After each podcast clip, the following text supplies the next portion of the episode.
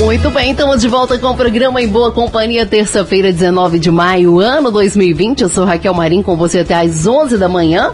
A gente recebe hoje, com muita honra, o nosso delegado aqui de Rio Paranaíba, doutor Felipe Façanha. Ele que vai falar pra gente aí sobre entre, né, umas, algumas aí, do, alguns dos assuntos que a gente vai tratar. A gente vai falar de fake news, medidas contra grupos de WhatsApp. Vamos falar também sobre perfis falsos nas redes sociais, memes, entre outras. É com muito prazer que a gente recebe ele. Bom dia, doutor Façanha. Bom dia, é um extremo prazer que eu estou aqui também falando com todos os ouvintes aí das rádios, esse meio de comunicação extremamente eficiente aqui no interior, em todos os locais deste Brasil. Bem, hoje a gente tem vários assuntos a serem tratados, tanto no que se concerne às fake news, às notícias falsas, aos memes, enfim, tudo isso que envolve uma série de condutas que podem ser criminalizadas, ou seja, podem ser, pode se verificar crimes no que tange a elas. E a gente também vai tratar de alguns outros assuntos mais específicos, como o atendimento que está sendo feito agora na Delegacia de Polícia de Rio Paranaíba, frente aí a, as notícias da pandemia, do coronavírus, e vamos tratar também responder algumas perguntas, enfim.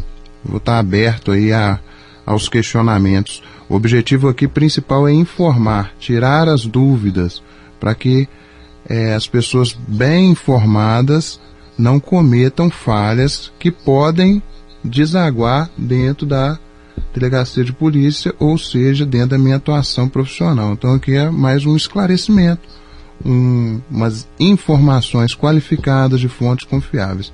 Esse é o objetivo principal. A gente recebe também no nosso estúdio o presidente do Concep Rio, Henrique Rodrigues. Bom dia, Henrique. Com você, a palavra inicial. Bom dia, bom dia, Raquel. Bom dia a todos os ouvintes da nossa querida Rádio Paranaíba. O nosso querido delegado de Polícia Civil aqui de Rio Paranaíba, doutor Felipe Façanha, né? É, o doutor Felipe, sempre em diálogo com o CONCEP, né? Juntamente com a Polícia Militar, Polícia Civil. E estamos organizando uma semana, né? Uma semana de muita informação para os nossos grandes amigos, tanto da Rádio Paranaíba, da Rádio Máximos, como o doutor Felipe mesmo já disse, né? É de esclarecimento, levar essa informação a todos os ouvintes, né? Eu estou na posição aí de presidente do CONCEP, o Newton, né? Ele se encontra se afastado então a gente tem feito esse trabalho juntamente com a Polícia Civil, a Polícia Militar aqui de Rio Paranaíba, o conceito que é um elo de ligação da comunidade com a Polícia Civil e a Polícia Militar, que são os órgãos de segurança né, aqui de nossa cidade, juntamente com o Ministério Público. É, delegado, para começar, o senhor já comentou sobre os atendimentos né, aqui na delegacia. Fala para a gente como é que está funcionando, tempos de coronavírus, algumas medidas foram tomadas. E fala para a gente como é que está funcionando. Bem, é uma realidade a expansão desse vírus hoje em dia no Brasil e no mundo. Por isso que a gente se trata de uma pandemia. E medidas de prevenção devem e serão sempre tomadas, tanto, tanto pelos órgãos públicos, como, como pelos órgãos privados, bem como pela nós da Delegacia de Polícia Civil de Rio Paranaíba. Bem, os atendimentos continuam contingenciados. O que, que é isso? a gente está dando prioridade a atendimentos de urgência. Que, que, são os atendimentos de urgência? São os autos de prisão em flagrante delito, quando a pessoa é pega cometendo um crime ou logo após, ou encontrado com instrumentos que façam ela presumir-se autor de uma infração penal, ou seja, quando ela está aí em flagrante. Então a polícia conduz essa pessoa para a delegacia e nós temos que estar tá fazendo pronto atendimento. Então esses são os casos urgentes né? Notícias crimes, ou seja, denúncias, ou popular aí que, como as pessoas fazem, fazer o BO lá na, na delegacia. A gente está tentando fazer uma triagem. O que, que é isso? A pessoa liga para a delegacia, faz o agendamento, a gente já passa algumas informações preliminares para essa pessoa, para que quando ela chegue para ser atendida, a gente já tenha tudo organizado para recebê-la.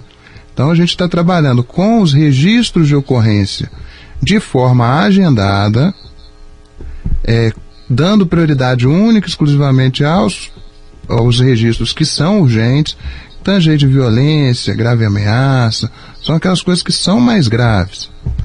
E todos os atendimentos que não são de urgência, que não são graves, eles podem ser feitos pela delegacia virtual, só entrar lá, delegacia virtual, que tem lá a possibilidade de fazer vários tipos de registro. Se você foi furtado, por exemplo, tem como você fazer o registro lá. Se você teve algum documento extraviado, se você precisa de alguma informação, você pode estar entrando em contato com a Polícia Civil pelo telefone da Polícia Civil e lá eles vão te, nós, né, toda a equipe, vamos tentar tirar as dúvidas. Bem, na frente da delegacia foi colocado diversos informativos, tá? Tem lá as portarias que regulamentam a nossa atividade agora em tempo de coronavírus. Tem algumas informações relevantes como onde que eu posso tirar um certificado de antecedentes criminais pela minha casa, para não precisar me deslocar. Tem lá o site, pode entrar em contato conosco também na delegacia para que a gente faça essa informação.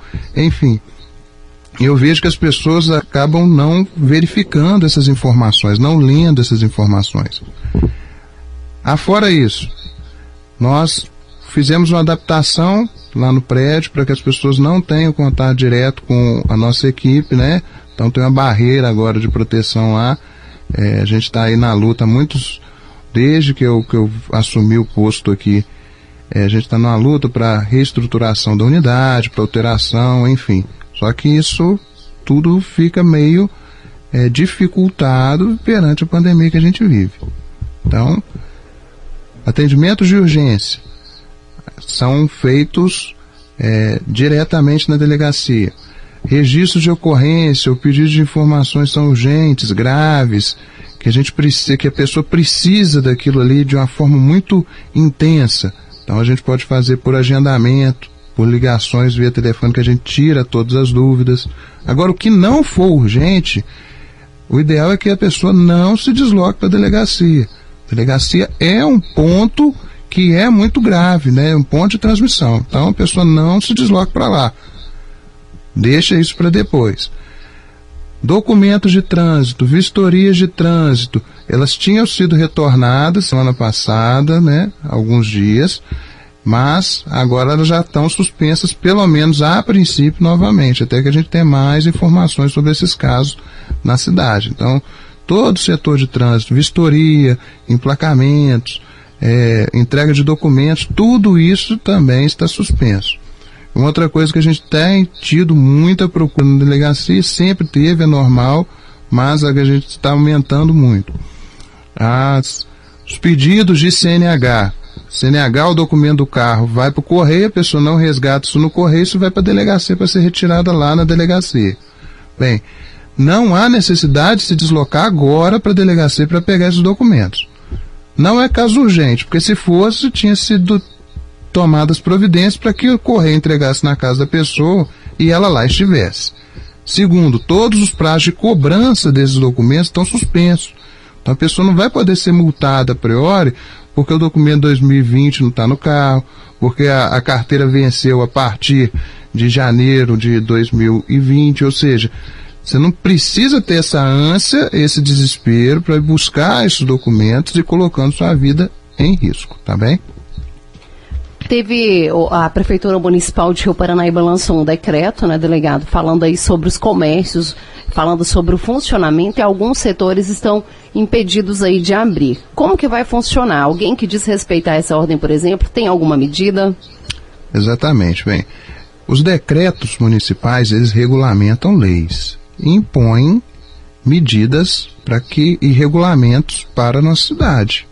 Então, se o decreto determina que a abertura, por exemplo, de um estabelecimento comercial pode ocasionar a cassação de um alvará, esse, esse alvará será cassado se for verificada aquela situação. Então, os decretos, eles não são recomendações, não são pedidos, eles são ordens, ordens legais, né? são leis em amplo sentido, eles são leis. Então, esses regulamentos devem ser seguidos.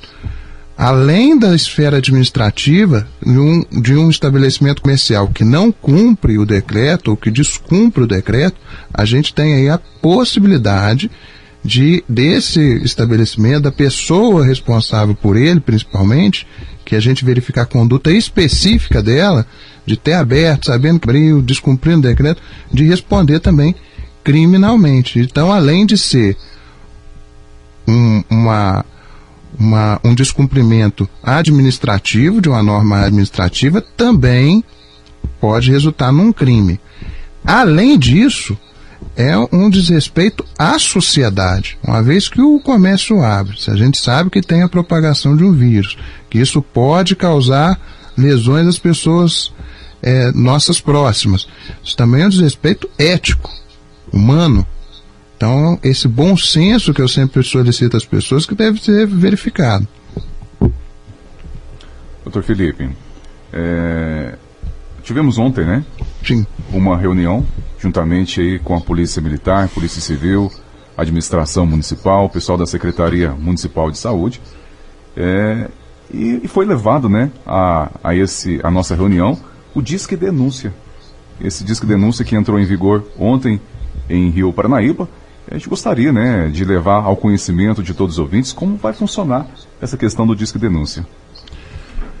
Bem, a prefeitura tem tentado se mobilizar, os órgãos públicos em geral têm tentado se mobilizar de uma forma mais eficiente para fazer o combate né, aos descumprimentos das medidas sanitárias, as denúncias, para que as pessoas entendam que isso não é pedido, não é uma solicitação à ordem legal.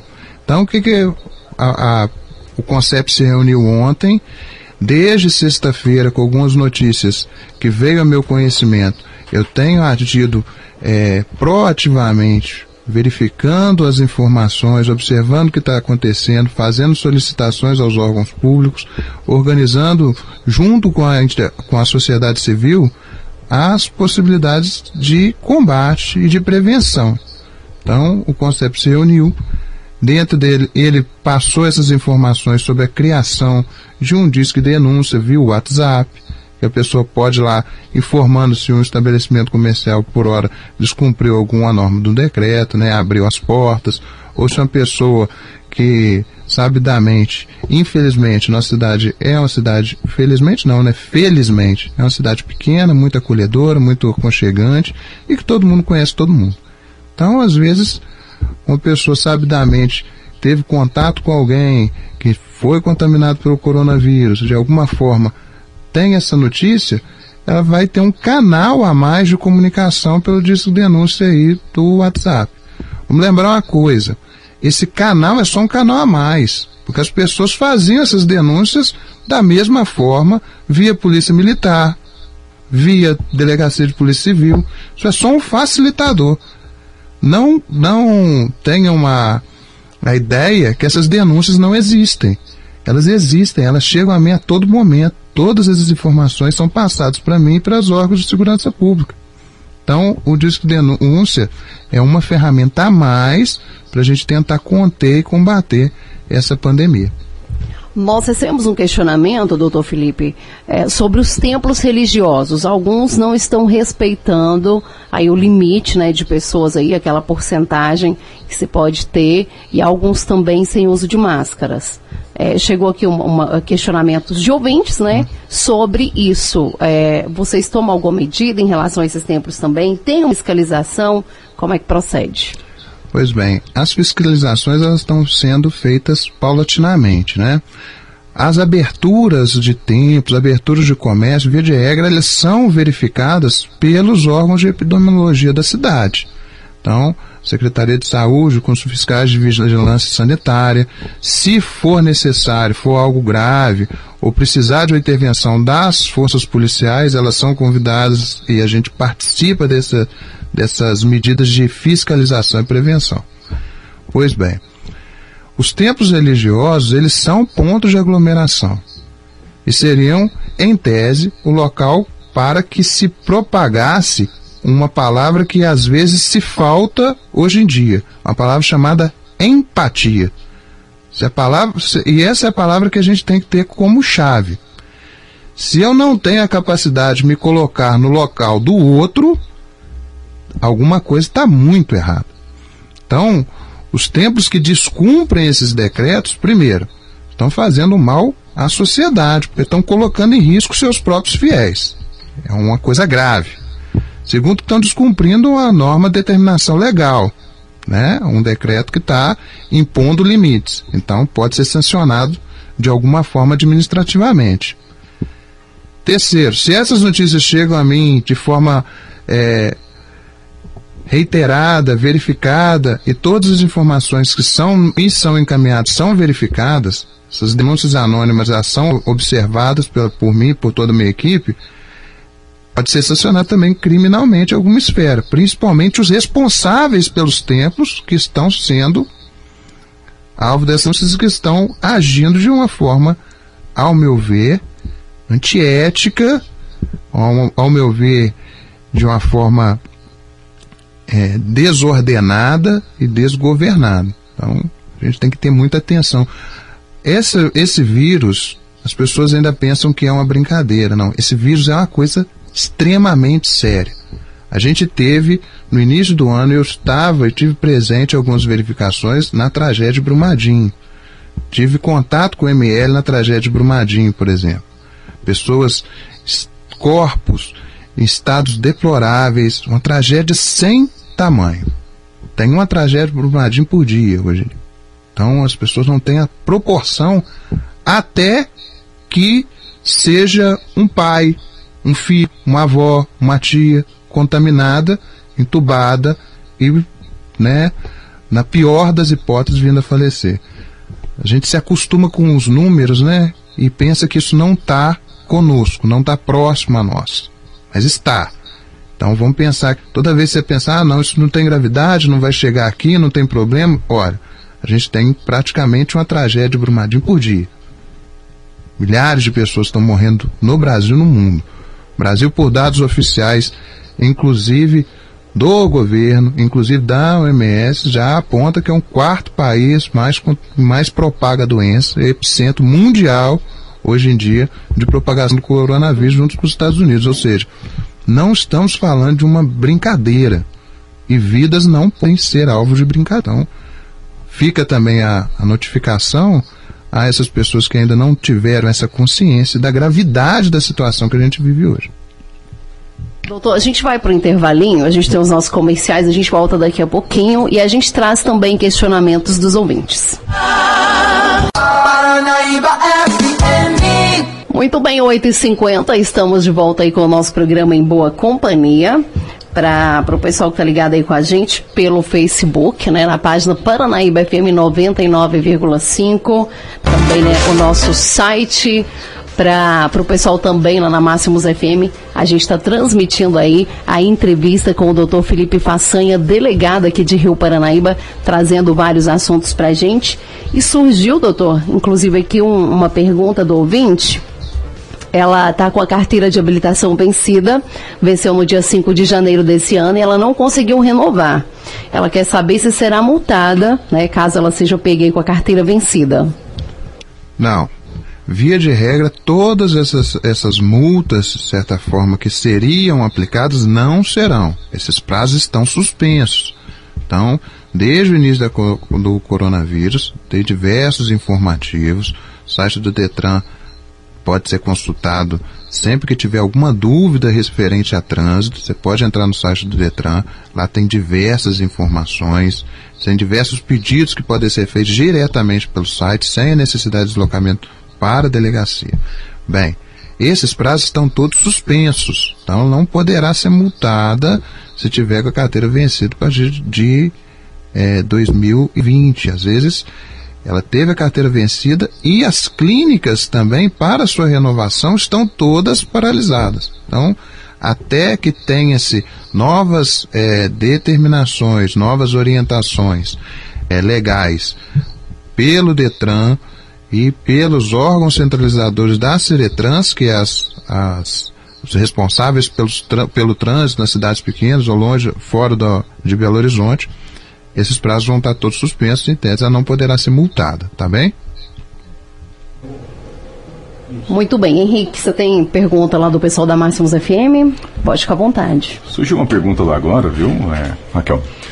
Doutor Felipe, a pessoa ligou aqui, é, as pessoas né, fiquem à vontade para estar tá fazendo as suas perguntas. Esse é o momento, né?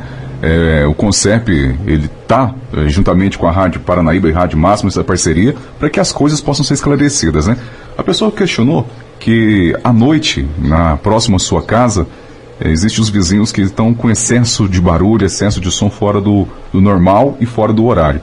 O que o senhor poderia estar tá instruindo essa pessoa, né? A, o que está fazendo, o que pode estar tá fazendo, porque diz ela que a pessoa falou que está tá difícil de dormir, não tem como nem estar tá dormindo, né? É, não tem dia, não tem, não tem hora, e principalmente no, nesse tempo noturno. Bem, toda vez que existe um excesso, a gente vive numa sociedade. O excesso de um incomoda o outro e vice-versa. Então, quando tem um excesso de barulho, alguma perturbação dos sossegos, pode ser caracterizado também como uma conduta criminosa. Então, qual é a orientação? que a pessoa entre em contato com os órgãos policiais, se identificando, via de regra, porque para esses tipos de denúncia, né, de orientação, é preciso de uma solicitação formal aos órgãos policiais, né, via telefone, via diz que é, ligando para a polícia militar, ligando para a polícia civil, lá eles vão se deslocar para o local, verificar a situação, colher os dados. Isso vai ser encaminhado posteriormente para minha análise para instauração ou não de procedimento investigativo, de inquérito. Todas as informações que são repassadas para a polícia militar, tudo que acontece na cidade que tem relevância criminal é repassado diretamente para mim. E todas essas essas notícias de crimes, supostos crimes, são analisadas por mim diretamente. Ou seja, não existe uma informação de um fato relevantemente criminoso dentro da nossa cidade que chegue aos, ao ouvido dos órgãos de persecução penal, os órgãos de segurança, que eu não tenha conhecimento hoje em dia. A orientação é entre em contato com os órgãos policiais, se identifique, denuncie e antes disso, se for possível, tente aí uma conversa amigável com a pessoa, solucionar esse conflito de forma amistosa, solicitando, pedindo para que abaixe, passando as informações. A gente é humano, todo mundo erra, né? Todo mundo às vezes não percebe o som, o volume do som, enfim. Mas incomodar reiteradamente pode causar é, consequências criminais também. Uma outra pergunta, pessoa questionando, né, é, sobre estamos, né, principalmente num, numa região onde nesse momento chegam muitas pessoas de outros estados, de outras cidades em busca de trabalho, principalmente agora na questão do café. Se tem, gostaria de, a pessoa gostaria de saber o seu posicionamento em relação a essas pessoas que estão chegando, né? O pessoal preocupado em relação ao Covid-19, não sabe como, de onde que essas pessoas estão vindo e qual é o posicionamento da Polícia Civil. Bem, quanto essas pessoas da colheita do café, a gente tem uma população, né, que migra, de certa forma. Vem de outras cidades, vem de outros estados para fazer o trabalho regular delas aqui. Infelizmente, tem certas condutas, tem certas coisas que não cabe ao município regular, ao estado regular, à União regular. Isso tem que ser previsto constitucionalmente. Então, restringir o direito de ir e vir de uma pessoa, fazer com que essa pessoa seja proibida de se locomover de um lugar para outro, só pode ser feito no estado de sítio e estado de defesa. São duas coisas assim, muito extremas no nosso Brasil que não está decretado. Então a gente não pode restringir o ir e vir das pessoas. Tanto é que se a gente pudesse, a gente estaria prendendo todo mundo. Né? Estaria todo mundo preso. Aí isso a gente não viveria numa democracia, viveria em uma ditadura, em que eu posso prender, restringir a liberdade, as pessoas não podem falar, não podem se comunicar, não podem se expressar, enfim. Então é outra coisa. Você tem dois posicionamentos, aqui eu estou falando como o posicionamento de um cientista, de um estudioso, a pessoa que entende um pouco mais do tempo, por ter estudado isso um pouco mais. Então, academicamente, a gente não pode restringir a liberdade das pessoas de irem e vir. Isso é um ponto. Agora, como que a gente pensa isso socialmente? Medidas administrativas, né? Decretos, leis que estipulam regras, regulamentos, distanciamentos, imposição de uso de máscara, testagem absoluta nessa população, principalmente medidas destinadas aos responsáveis pelas lavouras, para que imponha-se regras às pessoas lá. Só assim a gente pode diminuir um pouco esse risco, esse problema. Então a gente tem aqui dois pensamentos. Um pensamento que é de cunho legal e um pensamento que é de cunho social, como cidadão que sou. Como cidadão a gente tem que ter medidas de contenção dessas pessoas, né? De profilaxia, de prevenção. Em tempos de coronavírus, muitas notícias têm chegado, né, a todo momento aí. É, e uma, de, uma dessas notícias ganhou uma repercussão internacional, como a da mulher de Belo Horizonte, que fez um vídeo fake falando mal de uma autoridade pública, dizendo que estavam enterrando caixões cheios de pedras e de madeira, como se fossem de vítimas do Covid-19. Doutor, quem faz esse tipo de vídeo e também quem compartilha está cometendo crime? E se está, quais são as penalidades que elas sofrerão? Sim. Esse é um problema que eu tenho me deparado diuturnamente dentro da minha atividade policial aqui em Rio Paranaíba. Notícias né, devem ser verificadas, informações devem ser verificadas. Hoje em dia, com o advento das redes sociais, da internet, as pessoas têm a falsa impressão que elas podem falar o que quiser noticiar o que quiser sem a possibilidade de serem repreendidas criminalmente. Isso é uma falácia, é um erro. Quem propaga esse tipo de, de, de notícia pode, pode ser responsabilizado por diversos crimes dentro do nosso ordenamento jurídico. Vamos dar um exemplo. Se eu propago uma notícia falsa, um meme, uma, um, uma caracterização injuriosa, jacosa, né, com o intuito de chatear, de denegrir a imagem de alguém, eu posso estar incorrendo aí em injúria, difamação, se for um fato imputado criminoso, né, falei que a pessoa cometeu um crime, calúnia, então esses crimes já são possíveis. Se a pessoa dá uma notícia falsa, como essa, ou como uma que chegou aos meus ouvidos há pouco tempo aqui em Rio Paranaíba, de alguns problemas relacionados à imagem de instituições públicas, como Polícia Civil, Polícia Militar, Ministério Público, Judiciário. Essa notícia chega para mim, eu a princípio não entendo, eu vou verificar se ela é falsa ou não. Eu vou fazer os procedimentos investigativos. Mas para eu fazer esses procedimentos eu tenho que instaurar o um inquérito, instaurar o procedimento. Se ao final eu verificar que aquela notícia é falsa, a pessoa responde por dar notícia falsa de crime, por denunciar ação caluniosa, crimes com penas mais severas, crimes contra a administração pública. Então, se alguém se machuca, se fere, se alguém começa a falar, por exemplo, que é, beber água cura a, a algum tipo de doença, pode ser é, sancionado por curandeirismo, charlatanismo, enfim, tem diversos crimes para essas pessoas e todas estão sendo investigadas. Eu acho que é inadmissível, dentro de uma pandemia, dentro de uma cidade de poucos habitantes, uma cidade menor, essa propagação absurda de notícia falsa, notícia é, odiosa, que gera um desconforto para a sociedade. As pessoas que fazem essa notícia não têm a noção da gravidade do mal que estão fazendo para outras pessoas. Vamos dar um exemplo. Nesse caso aí do, de Belo Horizonte, foi um caso similar aí que aconteceu aqui na cidade, que está sendo investigado. É, eu tenho um aparato de pessoas, humano, de carros, de gente, para investigar todos os crimes, para verificar todos os crimes que acontecem.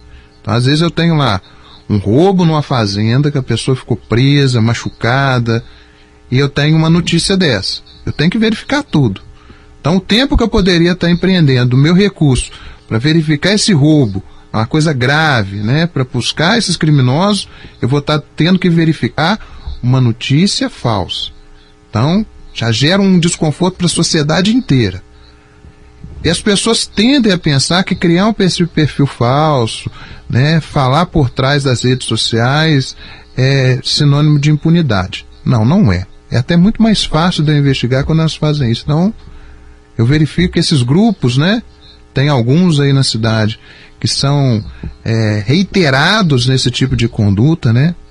Notícias extremamente é, odiosas, de ódio, propagando informações assim muito ruins de todos os aspectos, todos eles já estão sendo verificados. Enfim, não pense que as suas ações não vão ser verificadas, investigadas e, se for o caso, sancionadas. Notícia falsa é crime. Diversos crimes são caracterizados por ela. E é uma das especialidades que eu tenho dentro das minhas investigações, enfim. Então, que essas condutas e essas pessoas comecem a verificar as suas atitudes. É uma coisa que tem se tornado muito comum em, entre grupos de WhatsApp são as figurinhas e os memes. Isso também configura crime, visto aí que deixa muitas pessoas constrangidas, né? Isso pode ser configurado crime? Pode. Dependendo da situação do meme, pode ser configurado crime, pode ser configurado como um crime contra a honra daquela pessoa, né? Que são os casos dos crimes de injúria, difamação, calúnia. E são crimes que, via de regra, a vítima, a pessoa que foi atingida, ela que tem a maior gama de informações. No direito, tecnicamente, esse tipo de ação chama ação penal privada. O que, que é isso? É a pessoa que dá início àquela ação. Então, se você é vítima de um meme, tem um meme que te incomoda, você tem que verificar todas essas imagens, printar isso, né, tirar as fotos aí das telas, extrair todos esses dados, gravar todos os áudios, né, pegar o máximo de informação possível e fazer o registro da ocorrência já apresentando todas essas informações. Né? E assim vai ter uma, uma efetividade maior dentro da verificação dessa conduta na área criminal. Agora tem uma, uma questão importantíssima que as pessoas ainda não se não se atentaram de certa forma. A depender da gravidade desse meme, a depender dessa gravidade dessa, dessa injúria, desse mal causado ao outro, ao próximo, essa falta de empatia, ele pode ser acionado na esfera civil e administrativa também é, o direito penal, que é o direito que eu ajo, que é o direito do, do, crime, ele é a última instância do nosso direito, quando todos os outros falharam. Então, é muito fácil a pessoa pensar, ah, se aquela conduta é crime, significa que civilmente eu posso ser penalizado também. E o que, que é o civilmente? Porque as pessoas ainda pensam que porque é, nossa justiça às vezes é um pouco morosa, demorada para dar uma resposta estatal, né? Porque as pessoas têm que se defender também. Tem que todo crime ele abre, ele como ele, ele restringe o nosso bem mais precioso que é a liberdade, então as pessoas que são imputadas um crime elas têm uma ampla defesa, diversos recursos defensivos para que elas possível comprovar que não foram elas. Isso é extremamente justo e louvável, tem que ser assim mesmo. Agora as pessoas não entendem que essas condutas também podem ser sancionadas lá na esfera civil. E o que, é que isso significa? Pagar o tipo de indenização a essa pessoa, né? Infelizmente o brasileiro ainda pensa o que dói mais às vezes é no bolso. Então uma pessoa vítima desses memes, é uma fake news às vezes, que abale muito a sua, a sua honra, pode procurar também um advogado para e o advogado vai estar tá usando os métodos e meios legais para que ela possa ser ressarcida aí de um eventual dano, alguma coisa nesse sentido. São assuntos né, importantes aí que o Dr. Felipe tem trazido pra, de uma forma de esclarecer, né? Temos falado então sobre os fake news, mas também um assunto aí é, de extrema importância e gostaríamos também que o senhor colocasse o seu posicionamento em relação ao isolamento social, né? Temos visto aí é, o Covid-19 cada vez mais presente aqui nas nossas cidades, né, principalmente aqui no Alto Paranaíba, e tem toda essa questão né, do isolamento social. Então a gente gostaria também que o senhor fizesse né, a, é, a, a fala de esclarecedora como funciona essa questão do isolamento. Bem, o isolamento social é uma medida de prevenção. Então, ele deve ser cumprido na maior integralidade possível. Então, se você tem a possibilidade de ficar em casa, você fique em casa você é de um grupo de risco, é idoso, que você fique em casa. É, se não existe uma outra possibilidade, você tenha que sair de casa, que você utilize as máscaras. Infelizmente tem algumas falhas aí acadêmicas, algumas notícias que não são muito bem verificadas. Então a gente hoje em dia passa por um problema político muito grande, uma crise de instâncias, os poderes têm é, divergido mais do que convergido, ou seja, estão se chocando cada vez mais. Como eu disse aqui, restrição da liberdade, ela só pode ser feita em estados muito claros de, de sítio ou estado de defesa. Então, o isolamento social são recomendações que devem ser, ser respeitadas. Quando a gente. O, o isolamento social ele é imposto de forma, às vezes, indireta. Por quê? Tem as recomendações para a pessoa não sair de casa. E o poder público faz o fechamento dos comércios. Ou seja, ó, se o comércio está fechado, eu não tenho que sair de casa para comprar nada, porque tá, vai estar tá fechado. Se o comércio está fechado, eu não preciso de trabalho, então eu tenho que ficar em casa. Então, essas medidas são feitas para que se contenha esse vírus. Então, o isolamento social, ele é uma medida de prevenção extremamente necessária. Eu me posiciono que as pessoas devem, na medida do possível, da possibilidade delas, ficar em casa. Se forem idosos, grupo de risco, que não saiam, tudo bem? Isso é o isolamento social uma medida de prevenção de cunho executivo, que pode ser regulado por lei ou por decreto, que vai indicar, por exemplo, os estabelecimentos que podem e não podem abrir, e indiretamente fazer que as pessoas sa não saiam de casa. Pode regular via decreto. Nossa cidade ainda não tem essa necessidade, mas rodízio de carros na rua, barreiras sanitárias para orientação, porque eu não posso restringir a pessoa de liberdade. Então ela pode ser uma barreira para orientar a pessoa, para falar que tem que ser utilizada a máscara, enfim. Esse tipo de coisa são medidas administrativas extremamente necessárias que são, estão sendo feitas e devem ser feitas. Mas tem uma diferença grande, muito grande. Isolamento social e a pessoa que é notificada com sintomas de coronavírus. Ou seja, tem uma, tem uma portaria de atuação conjunta do Ministério Público, da Justiça, tem várias normas, tem a recomendação do Ministério Público encaminhado para a cidade de Paranaíba, feita no final de semana, e diversas legislações, normas que regulam a pessoa que é notificada sobre a sua necessidade de ficar em casa. Essa pessoa que é notificada sobre essa necessidade e descumpre essa notificação, ela está incorrendo em um crime, um crime grave. Então, uma vez notificada, se essa pessoa descumpre, ela vai estar incorrendo em crime. Eu já me reuni, inclusive, junto com as forças policiais da cidade, com a Polícia Militar e com os demais policiais civis, para que, verificadas essas informações, já solicitei também todas as pessoas que foram notificadas, inclusive as que não assinaram o termo de notificação, nome endereço, elas vão ser fiscalizadas. Se elas descumprirem esse tipo de, de determinação, elas vão estar incorrendo um crime. Pode estar incorrendo um crime que chama descumprimento de medida sanitária. Que é a clareza dessa, dessa conduta. Pode estar incorrendo um crime de propagação de doença ou moléstia grave, epidemia. Esses crimes já são graves e podem ser, a pessoa pode ser presa conduzida a minha, a minha pessoa para que eu faça a análise da prisão ou não em flagrante. E se verificar que os requisitos estão lá, que a pessoa descumpriu, que não sei o que, ela pode e, a depender do caso, principalmente pelos meus entendimentos, será presa.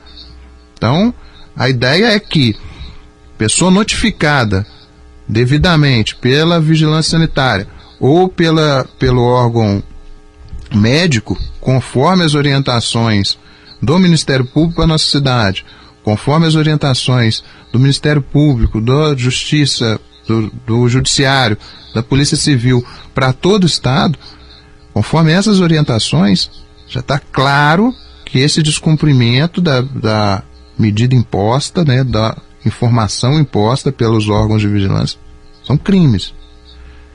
Você tem que ficar muito atento a isso.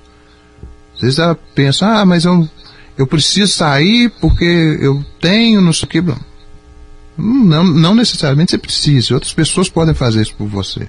Se você está notificado, você é um, um, uma ferramenta de propagação desse vírus.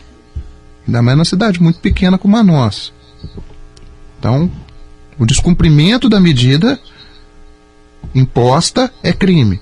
O isolamento social é uma medida de prevenção, profilática, medida de contenção do vírus. Pode ser feito de várias formas. Os é, poderes públicos fazem o isolamento social de forma indireta. O que, que é isso, fazer isolamento de forma indireta? Cria-se mecanismos para que as pessoas não precisem e não possam sair de casa. Essa é a importância, por exemplo, do fechamento do comércio. Às vezes eu tenho total clareza das dificuldades econômicas que os comerciantes têm. Isso é óbvio. Sei que eles não são criminosos, que eles querem trabalhar, que eles precisam de, de manter a vida deles, manter os empregados, manter tudo. Tenho total empatia com eles. O problema é que, se o decreto municipal determinou o fechamento do comércio, se eles abrirem, eles podem ser sancionados com a perda do alvará. Aí eles não vão trabalhar mais. Essa é a importância. Se a gente se mantém em isolamento, as pessoas criam essa consciência, se, se, se isolem e esse vírus não se propague numa, numa taxa maior, principalmente na nossa cidade, em breve isso pode ser reaberto. A gente tem hoje um comitê deliberativo do Covid com pessoas responsáveis, com os responsáveis pela saúde, que estão fazendo as medidas de forma mais rápida, tentando é, conciliar todas as áreas da cidade. Eu não faço parte desse, desse comitê deliberativo, principalmente pela, pelo cargo que eu ocupo. Acho que não seria essa a minha função, mas estou sempre em contato com essas pessoas, informando, passando ideias, solicitações, enfim. Este comitê, ele tem trabalhado, tem formatado as legislações, inclusive para flexibilizar o comércio. A gente teve um problema pontual na cidade, um problema que se espalhou, pode ser um problema grave, infelizmente o comércio teve que ser fechado de novo. Por enquanto, essas deliberações estão sobre o crivo do Conselho, do Poder Executivo Municipal.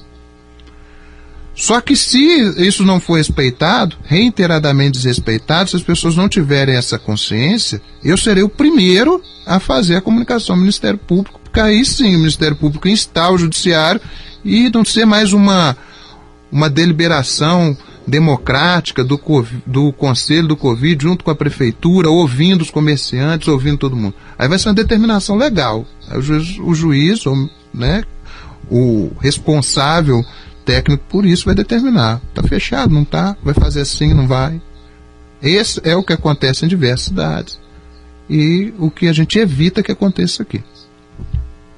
Delegado, quem está aguardando o resultado, né, e foi colocado em isolamento, deve permanecer mesmo sem o resultado ter saído. E é, tem um outro questionamento também, é se, por exemplo, a família tem isolamento, como a gente mora em uma cidade pequena, às vezes acaba chegando ao conhecimento de toda a população que família é e às vezes gera um certo preconceito. Como que a família também deve proceder nesses casos?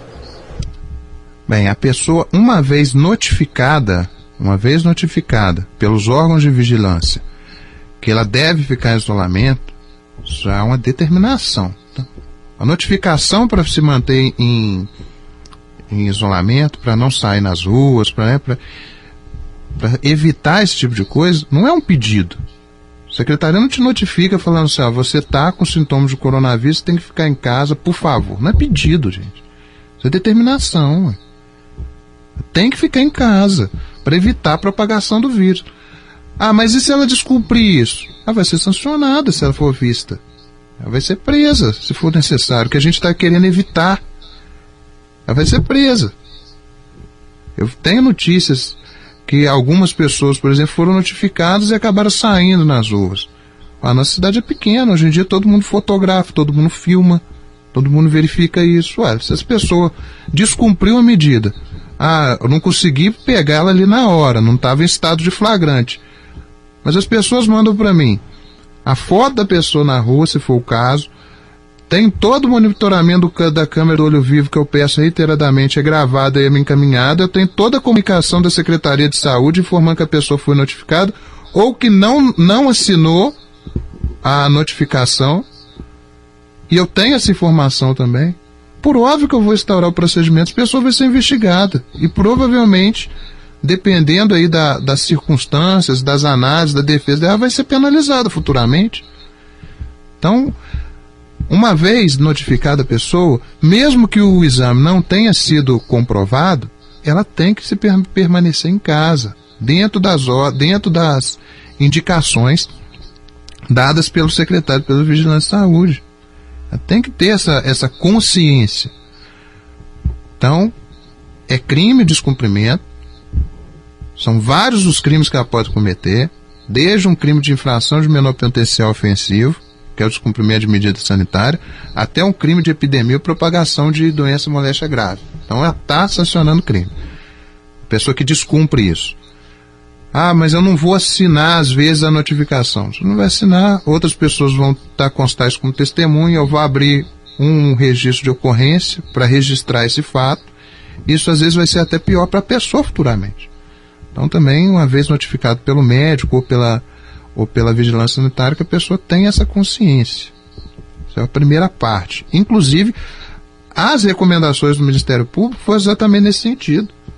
Porque tomou-se conhecimento que pessoas estavam descumprindo medidas sanitárias e o Ministério Público se, é, agiu prontamente. Né? Informações aí que, como chegam à minha pessoa, chega ao Ministério Público, chega ao juiz, enfim. Quanto aos familiares, aí é uma questão um pouco mais delicada. Aí é o critério de empatia.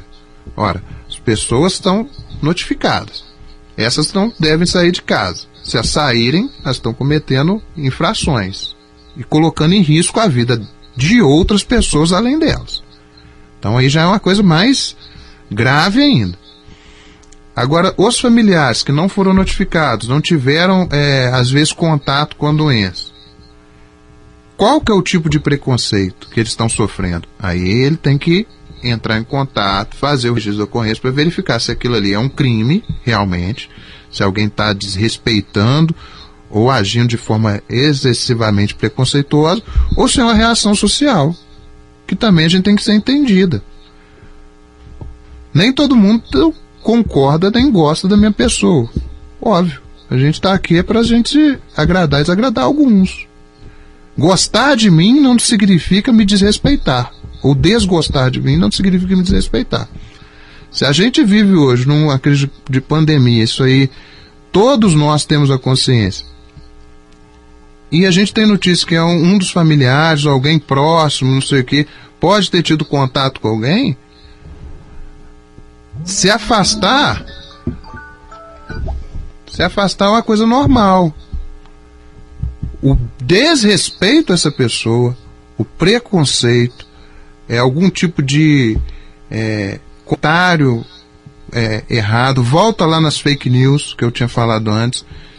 Seus familiares se forem vítimas de notícias falsas, de algo que pode prejudicá-los, eles são a mesma coisa que os outros cidadãos. Não tem diferença aqui. Nenhuma. Os notificados que têm a obrigação de permanecer em casa. Os familiares, se se sentirem desrespeitados de alguma forma, qual que o passo, o caminho? Fazer a comunicação, isso vai verificado. Foi um crime? Foi. Procedimento contra as pessoas que cometeram essa falha também será instaurado. É o critério de empatia, se colocar no lugar do outro. E ter o cuidado principal com a saúde do outro também. Doutor, é, eu ia pedir para o senhor fazer uma síntese né, da recomendação do Ministério Público, mas o senhor já foi, já comentou, é, é muita coisa, né? Nosso tempo aqui também é curto. Nos chega aqui uma pergunta sobre o excesso de menores dirigindo em Rio Paranaíba, tanto motos e carros. É, qual que serão os procedimentos da Polícia Civil em relação a isso? Bem, menor inabilitado, ele não pode dirigir carro e moto. Isso é uma, uma falha. Eu vejo que isso aí acontece reiteradamente no município. O problema é que a responsabilização desse menor, se ele não estiver dirigindo de forma assim a causar um dano maior, não estiver fazendo alguma barbaridade, via de regra a responsabilidade é dos pais e do dono da moto.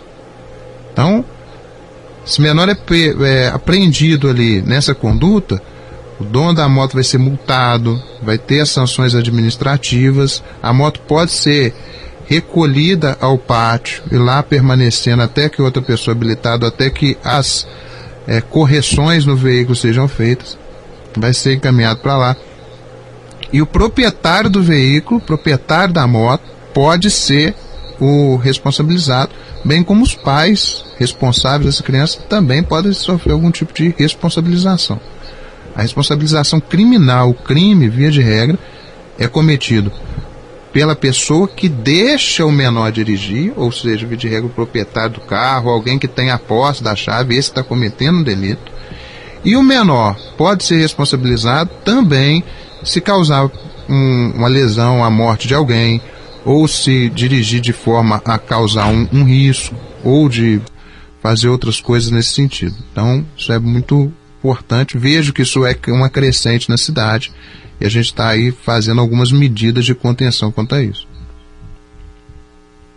Tá chegando um questionamento aqui, delegado, sobre aglomeração em frente às casas, né? O pessoal pensa, ah, tô no ar livre, não tem problema. Pode acontecer essa aglomeração. E um outro questionamento, festas em chácaras, o pessoal organizando e como aí quem, quem presenciar esse tipo de coisa, como que pode proceder? Liga para alguém? É, é direito ligar e cabe alguma penalidade? Bem, as aglomerações, elas devem ser evitadas. Isso aí é uma, uma constante. Quem desrespeita isso, primeiro desrespeita uma regra ética. Vamos lá. As regras, elas acontecem de várias formas na nossa sociedade. Tem as regras da lei, as regras penais, né? São aquelas que o Estado impõe uma pena. São graves, restringe a liberdade da gente. Tem outras regras, regras administrativas, né? Regras civis. E para mim, a que eu acho mais importante são as regras éticas de conduta social. Uma pessoa que se aglomera no meio da pandemia, podendo transferir o, o vírus e propagar esse vírus, está cometendo uma regra ética. Ou seja, está sendo imoral, ao meu ver. Então, esse é o primeiro ponto. Segundo ponto, as aglomerações. As aglomerações em frente de casa podem acontecer? Não, não deveriam acontecer. Tem uma sanção penal específica para isso? Infelizmente, não.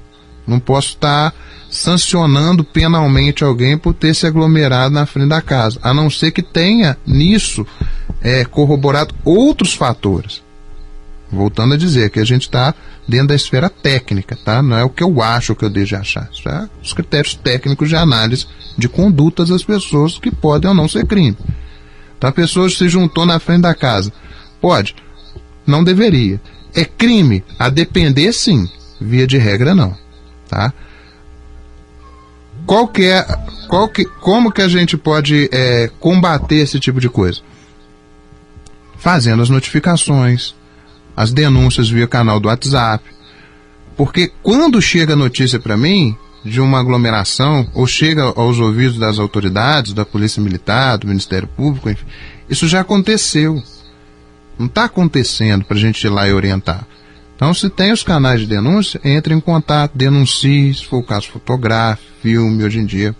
Isso não é ilegal se você estiver numa via pública. Você pode fotografar, se for o caso, filmar. Isso não é ilegal. Legal é se eu estiver fotografando dentro da casa da pessoa, invadindo a intimidade dela, enfim. A gente vive numa sociedade realmente de verificação constante. A gente tem um olho vivo que filma todo mundo aí. E é uma importante ferramenta do nosso trabalho. Então, faça as denúncias de aglomeração em frente de casa não deveria existir por uma falta, uma norma ética. Ah, o executivo municipal pode regular isso de alguma forma, tal. De certa forma, sim, acho possível fazer algum tipo de regularização. Nas granjas, festas, propriedades particulares, não existe também uma regulação específica para essa proibição. Então, em tese, não tem uma sanção criminal. Mas pode ter tido, pode existir outros tipos de sanções para impedir isso. Então, tu fez uma festa, perturbando o sossego alheio, isso vai ser verificado. Dentro dessa festa, tem alguém às vezes notificado ou que foi contaminado, vai ser verificado. Então, tudo isso a gente não pode também passar as, as informações como se fosse uma regra. Por quê? Dentro da análise que eu faço, que é a análise do direito penal, Cada conduta é única. Então tem que existir aquela conduta. Via de regra, se reunir quatro pessoas na frente da sua residência não caracteriza um crime. Via de regra. Só que a depender de outros elementos, pode caracterizar uma infração penal. Em várias delas. Mesma coisa com a reunião nas chácaras. Dentro da propriedade privada, reunir-se várias pessoas, causando aglomeração, que é uma falta moral e ética dentro dessa nossa pandemia, a princípio não caracteriza um crime. Mas, se tiver outros elementos que corroborem com aquilo ali, pode caracterizar algum outro tipo de crime. Tem um questionamento de um ouvinte sobre as igrejas, elas podem abrir e de que forma, se puder, né, de que forma aí que elas têm que funcionar. A parte das igrejas, junto com a parte do comércio em geral, ele está sendo regulado via decreto municipal. O município tem esse poder de restringir o, o, o, comércio e esse tipo de atividades. Porque é uma competência que está lá na nossa Constituição própria e típica do município. Legislar sobre interesse local. Então pode legislar, pode fazer via decreto ou via legislativo também, por lei. Então essa restrição está lá dentro dos termos do decreto. Salvo engano, tem as, as, os parâmetros corretos lá se pode ou não pode abrir. Até é, como o decreto veio para mim alguns dias, nesse momento não tenho de cor ele decorado. Mas dentro do decreto municipal tem as determinações pode ou não pode abrir. E é lá que tem que ser vista a informação. Isso é, isso é uma, um ponto muito importante. As pessoas ficam com dúvidas e vão perguntar, por exemplo, para alguém que não é capacitado para aquilo. Isso que deve ser evitado. Ou vai perguntar no grupo de um WhatsApp com um monte de pessoa que também é descapacitado para aquilo. Onde você tem que procurar essa resposta? Tem o site, da, site do município, tem o último decreto regulando o Covid. Olha lá, vai ter o artigo regulando. Ah, estou com dúvida. Vou procurar quem fez o decreto. Vou ligar para o executivo, para a prefeitura e falar assim, eu posso ou não posso? É esse que é o caminho certo. Isso quanto aos templos, quanto ao comércio em geral, essa é a orientação.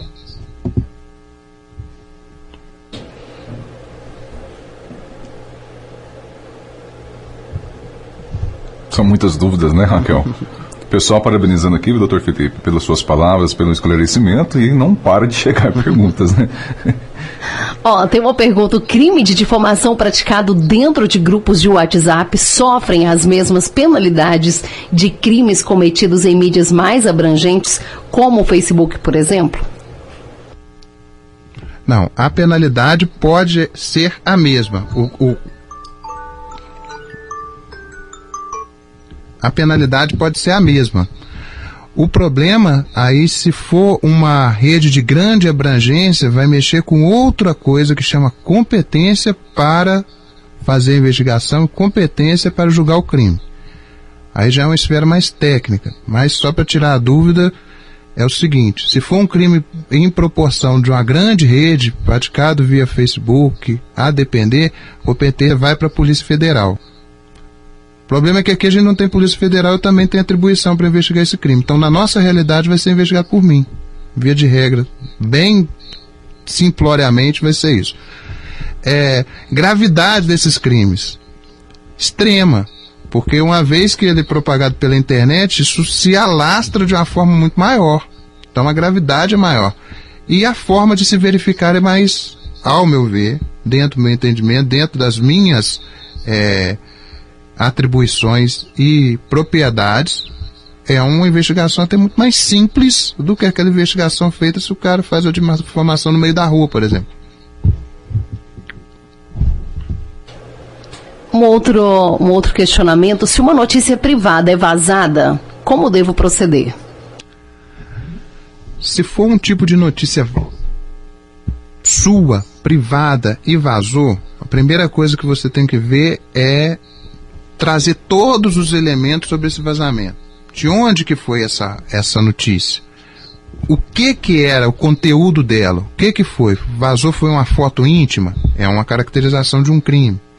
Vazou alguma informação confidencial de uma empresa? Caracterização de outro crime.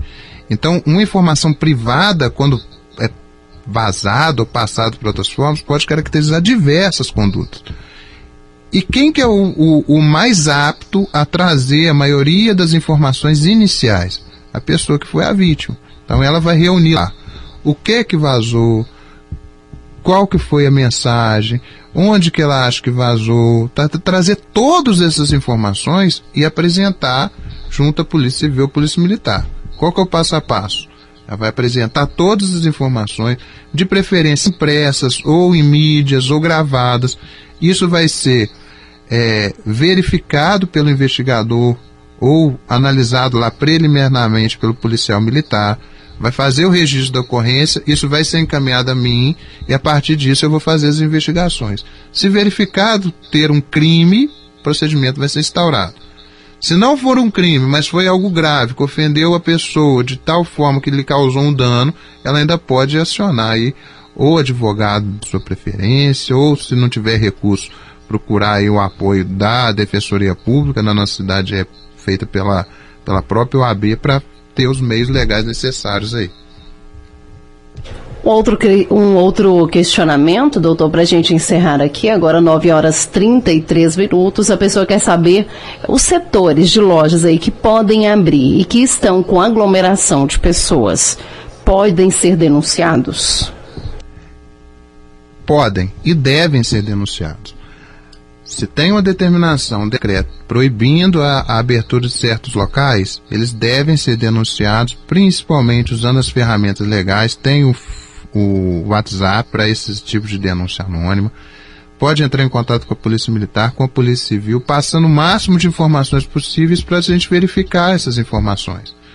Uma vez verificadas, a gente pode instar ao Poder Executivo para que dê a efetividade da coerção, da punição.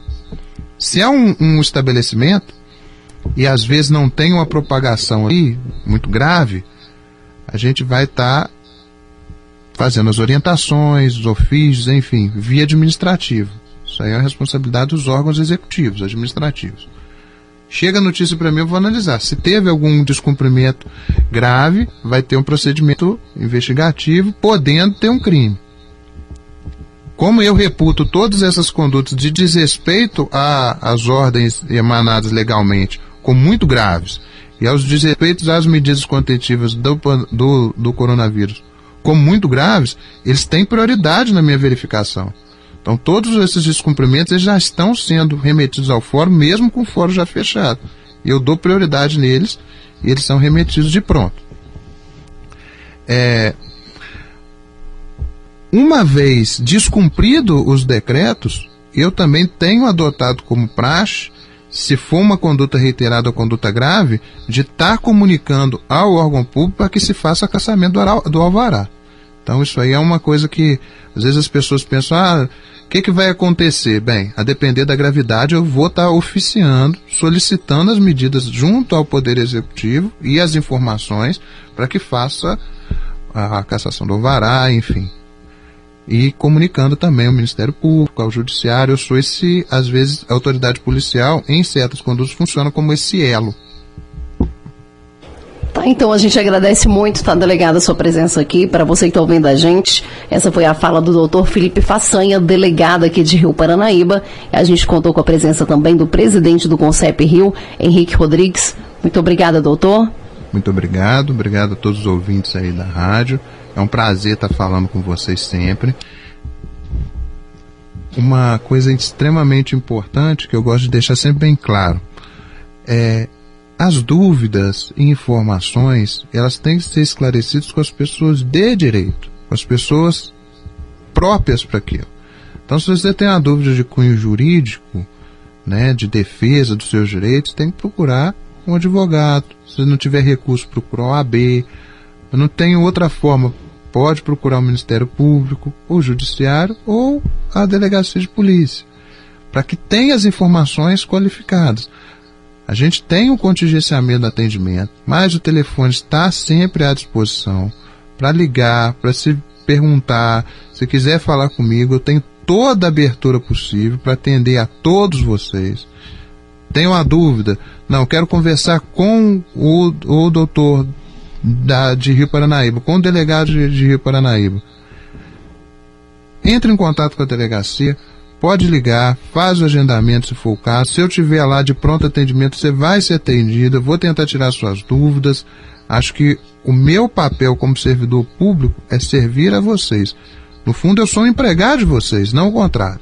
Então, eu estou aqui para servir o público. Então, quero deixar essa mensagem que as portas da delegacia estão entreabertas, não estão totalmente abertas hoje porque a gente vive num estado de pandemia. Elas estão entreabertas, mas as dúvidas podem ser retiradas por telefone, pode ser entrar em contato para fazer os agendamentos, se for o caso, fazer o atendimento presencial, ou as urgências vão ser atendidos, e eu conto muito com a colaboração de toda a população para que respeite as regras de isolamento, para que não saiam, se forem notificados sobre algum tipo de doença, que não descumpram essa notificação, para a gente evitar o constrangimento maior em todos vocês. Aí. Bom, muito obrigado. A gente agradece muito, tá, doutor? As portas da rádio aqui sempre abertas para quando o senhor quiser vir trazer esclarecimentos à população, fique à vontade. Henrique, muito obrigada, viu? Henrique aí como presidente do Concep Rio. Muito obrigada aí pela sua participação. Sempre agradecendo, viu, Raquel? É, essa importante veio de comunicação que é o rádio, e é sempre, sempre, sempre em diálogo com o nosso diretor, Rogério, liberando né, as duas rádios neste momento, estamos em cadeia, tanto a Rádio Paranaíba, tanto a Rádio Máximos, para que esta semana seja uma semana de esclarecimento. Hoje estamos recebendo aqui o doutor Felipe, amanhã o pessoal da saúde né, estará presente por aqui. Na quinta-feira, provavelmente, é, o tenente Adriano também deve vir também estar fazendo alguns esclarecimentos. E para sexta-feira a gente ainda está fazendo algumas buscas ainda. A gente pretende na próxima sexta-feira ainda trazer mais algum assunto, né, em relação à segurança. E, e para quem não conhece o Dr. Felipe, né, é essa pessoa que você ouviu falando aí, ó, você pode contar sempre com ele. É, eu principalmente estou sempre dialogando com ele, né? A gente é muito leigo nessa parte. Então a gente, como ele mesmo diz, a gente tem que buscar as pessoas que entendem. E a gente tem sempre buscado o CONCEP, né? Juntamente com o delegado, o tenente Adriano, o Ministério Público, a gente tem buscado sempre as melhores respostas para a sociedade aqui de Rio Paranaíba e sempre agradecendo a população de Rio Paranaíba pelo carinho que tem com o CONCEP. Hoje o CONCEP está aí presente, com o olho vivo, graças aí à ajuda da população, a administração pública nos auxiliando muito, e esse olho vivo que é tão importante para a Polícia Militar e para a Polícia Civil, e em breve, né, em breve nós temos novos planejamentos, estar também chegando com o olho vivo nas comunidades rural, que é de extrema importância, é um projeto já que estamos conversando dentro do, do, do CONCEP. E assim, a gente vai agradecendo, doutor Felipe? Muito obrigado mesmo por estar sempre abraçando o CONCEP, abraçando a população aqui de Rio Paranaíba e ao diretor da nossa rádio, né, liberando esse espaço, né, um espaço até, a gente ficou aqui mais de hora, né, mais de hora liberando esse espaço aí da manhã para que a gente levasse esclarecimento à população.